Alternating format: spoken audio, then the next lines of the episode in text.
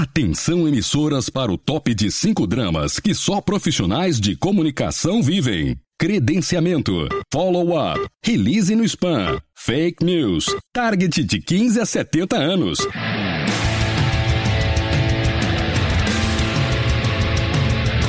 Direto do Centro de Transmissão Comunicacional, Radiofônica, Mediática, Jornalística, Programática, Holística, Multifásica, Antipolítica, Temporal, Fonética, Manacial, Informática, Monumental, Hidrostática, Universal para o centro de seu tímpano. Começa agora o podcast. O podcast do Comunique-se está no ar e o assunto é marketing de influência. E a gente vai usar como pano de fundo aqui para nossa história de hoje um case da marca americana Old Spice.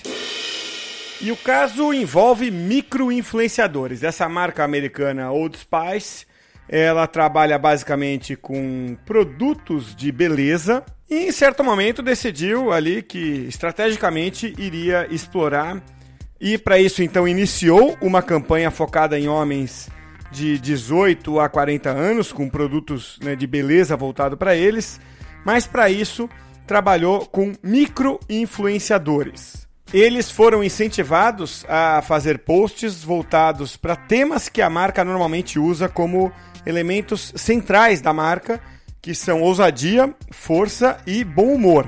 O trabalho com micro-influenciadores geralmente é um pouquinho diferente do trabalho com um influenciador é, da forma remunerada, porque é feito basicamente o trabalho de comunicação e não o trabalho mais parecido com patrocínio. E o resultado específico para Old Spice foi muito interessante. 2 mil posts foram gerados pelos influenciadores e 2 milhões de impressões nasceram a partir dali. Esse resultado contribuiu para a receita anual da Old Spice, que já alcança agora a casa de 21 bilhões de dólares por ano. E o marketing de influência feito com microinfluenciadores é o tema da reportagem que traz aqui pra gente o Raoni Coronado. Nós conversamos com o diretor de planejamento da agência TubeLab, o Danilo Estrano, que trabalha diretamente com creators. E na visão dele, trabalhar com microinfluenciadores pode ser muito mais eficaz, dependendo do nicho que a marca deseja atingir. Então o microinfluenciador surge como essa potencial de você atingir um público específico e para as marcas menores também. Para um cara que está começando, é difícil fazer um plano de mídia de 100, 200 mil com influenciadores. Ele tem outras preocupações e ele às vezes não tem essa verba disponível. Então fica muito mais simples e tangível para ele crescer junto com o influenciador, dele se aproximar com pequenos influenciadores.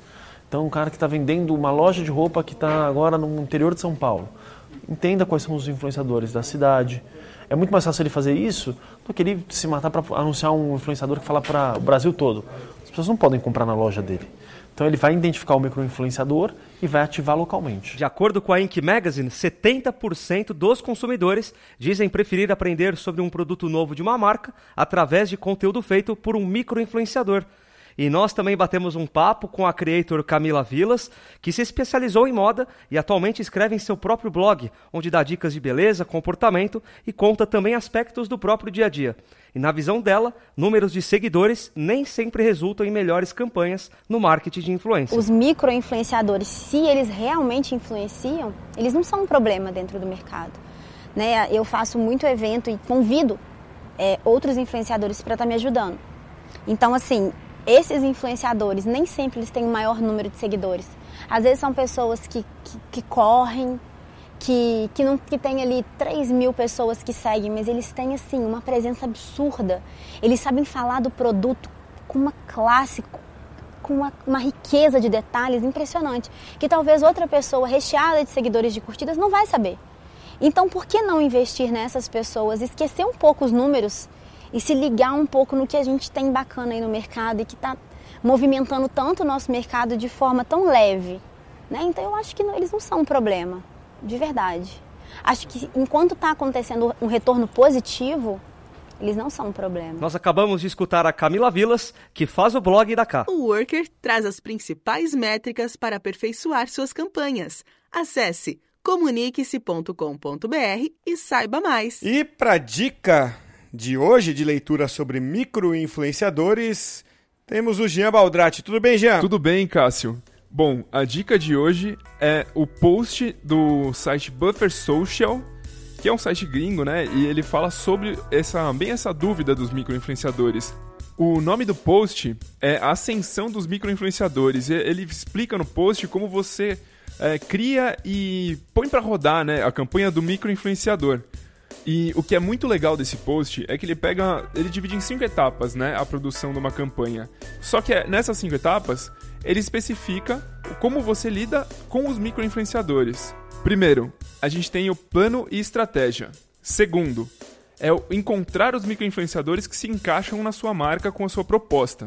Terceiro é contratar esses microinfluenciadores, como você faz para conversar com eles e ter esse primeiro contato. Quarto, é coordenar a campanha, que é ordenar e entender bem como você vai discorrer a partir do contato e esse desenvolvimento junto ao microinfluenciador.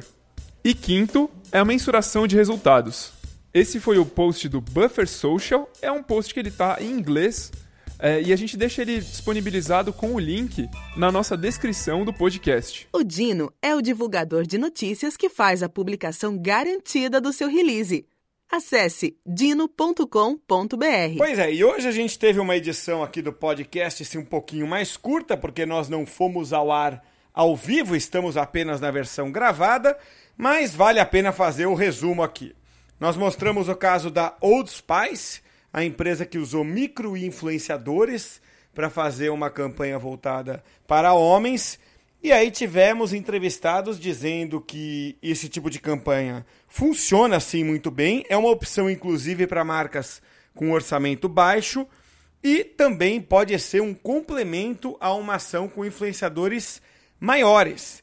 E aí o Gian nos trouxe essa dica de leitura né, de um artigo americano que mostra como trabalhar com micro-influenciadores em cinco etapas.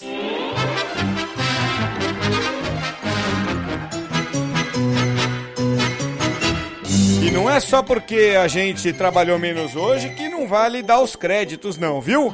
trabalharam duro para essa edição ir ao ar, o Raoni Coronado na reportagem, sem a qual o jornalismo não existe. O Gia Baldrati nas dicas e na interação com o público, sem o qual o Comunique-se não existe. E na apresentação, eu, Cássio Politi, sem o qual. É. É pra ler isso aqui mesmo?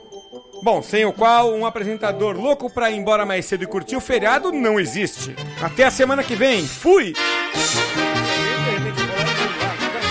vou embora mais cedo porque é feriado, não sei o que, não tô nem no Brasil, pô. Ah, trabalho pra caramba, pô, trabalho mais que deputado.